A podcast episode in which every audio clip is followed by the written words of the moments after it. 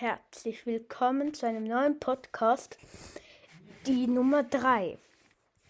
Heute machen wir zwei Themen.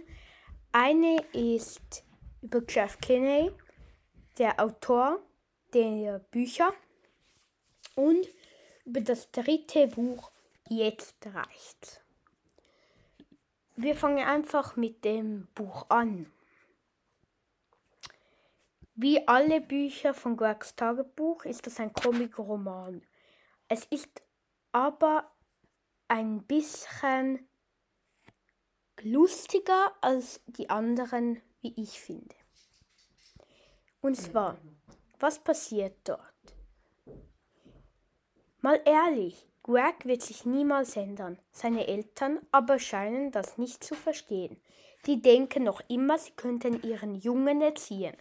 Gregs Vater will ihn sogar ins Feriencamp stecken, damit er fit fürs Leben wird und ein richtiger Mann. Als ob Greg nicht schon genug Probleme hätte. In der Schule und mit den Mädels. Jetzt muss ihm etwas wirklich Gutes einfallen. Ja, es, das Buch gibt es auch einen Film, leider keinen Cartoonfilm bis jetzt. Und das Cover ist grün. Dort sieht man den Greg in, einer, in der Unterhose. Wahrscheinlich ist er irgendwo in einer Turnhalle und dort passiert etwas. Also, ich finde über das Buch dass das der beste, bisher der beste Teil dieses Comic-Roman-Reihe war. Ähm, das ähm, sagen auch viele andere Leute, die ich kenne. Und kommen wir zum Autor Jeff Kinney. Jeff Kinney ist ein amerikanischer Game Designer. Jeffrey Patrick Kinney, Jeff Kinney, ist ein US-amerikanischer Game Designer und Autor von Kinderbüchern. Er schrieb die Buchreihe Diary of a Wipe Kid auf Deutsch Gregs Tagebuch und Ruperts Tagebuch, die in äußeren Form des Tagebuchs eines Kindes aus Texten und Comiczeichnungen bestehen. Geboren wurde Jeff Kinnan am 19. Februar 1971. Jetzt ist er 52 Jahre alt in Washington, Vereinigte Staaten. Er hat zwei Kinder und seine Eltern heißen Bruce Kinney und Madeline Kinney, seine Kinder Will Kinney und Gwen Kinney, seine Geschwister Scott Kinney und Patrick Kinney und seine Ehepartnerin Julie Kinney verheiratet 2003. Auszeichnung hatte Good Goodreads Choose Awards Best Middle Grade and Children's und noch viele mehr. Wie kommt eigentlich Jeff Kinney auf Gregs Tagebücher? Wie kommen Sie auf die Idee beim Schreiben? fragt jemand bei Jeff Kinney. Jeff Kinney antwortet, ich bekomme meine Inspirationen aus meiner eigenen Kindheit.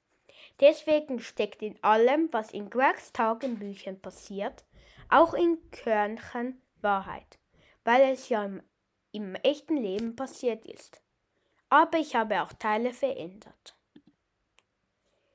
Aber auch noch lustig zu wissen, Jeff Kinney malt alles und auch schreibt, aber wer erfand wohl Greg, die Figur.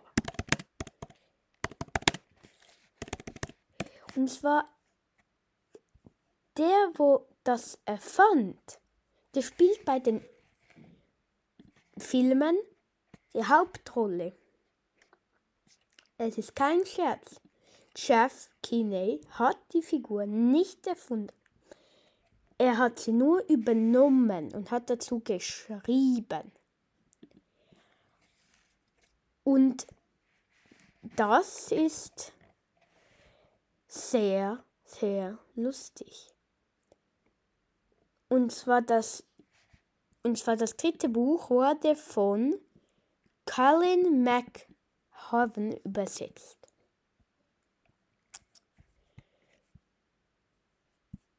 Genau. Und im ersten Teil habe ich euch ein paar Figuren verraten, aber das sind nicht alle.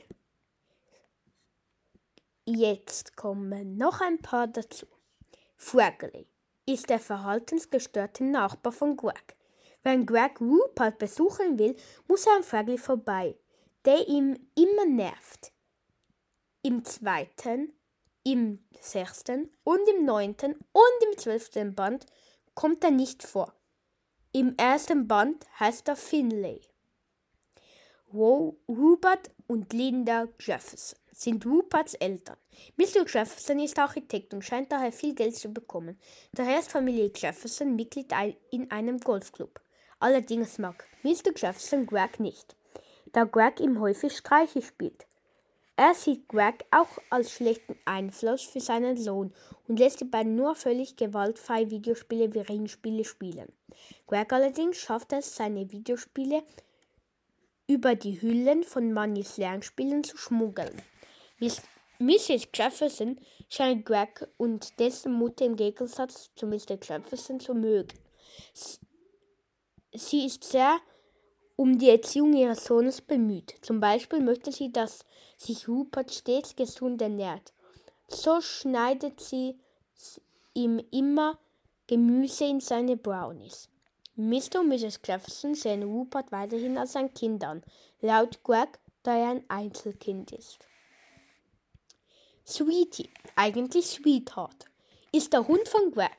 Sweetie ist nicht sehr scharf auf. Dafür ist er nahezu verliebt in Susan, die Sweetie nicht sehr oft beachtet. Nach einiger Zeit wird er zu Gregs Oma gebracht und dann nicht mehr oft erwähnt. Offenbar überfüttert sie ihn, da er, Band, da er in Band 8 laut Greg so aussieht wie ein Wasserballon mit Beinen. Das Schwein ist ein namenloses Ferkel, das Manny im Band 9 auf einem Jahrmarkt gewonnen hat da die Leute auf einem Jahrmarkt inklusive der Familie Schwarzbart ihnen verbieten, das, den Gewinn abzulehnen, gehört es ab dann den Heffers. Es zeigt als überraschend intelligent. So kann es unter anderem Dosen öffnen und die Toilette benutzen. Im Band 13 allerdings geht es wieder verloren. Mike Lerner ist ein relativ kleiner Junge, der als Gregs Mitschüler eher eine Nebenrolle spielt. Wenn er nicht gerade für Streiche benutzt wird, zum Beispiel der unsichtbare Mike, in der englischen Fassung heißt er Chirag Gupta. Holly Hills ist eine der schönsten Mädchen in Gregs Jahrgangsstufe. Greg ist in sie verliebt, doch immer wenn er sie anspricht, traut er sie doch nicht oder irgendwas kommt dazwischen. Einmal war Greg sauer auf sie, was sie ihn Fragly genannt hatte. Heather und Heidi Hills ist Tolles große Schwestern. Von ihr, von ihr wird im Buch nicht viel gesagt, außer dass sie, wie ihre kleine Schwester, auch sehr schön ist. Sie hatte im zweiten Band in unserem einen zwischenzeitlichen Job als Ruperts Babysitter. Im Band 4 ist sie Bademeisterin im öffentlichen Schwimmbad. Außerdem ist Roderick in sie verliebt. Bruce Ambrose Anderson ist bei den Mädchen beliebteste Junge in Gregs Klasse. Obwohl er sich in der Grundschule noch über, über sie lustig gemacht hatte. Er hat viele Freunde um sich, die immer nachlaufen. Er verplempert sie oft. Greg ist neidisch auf ihn.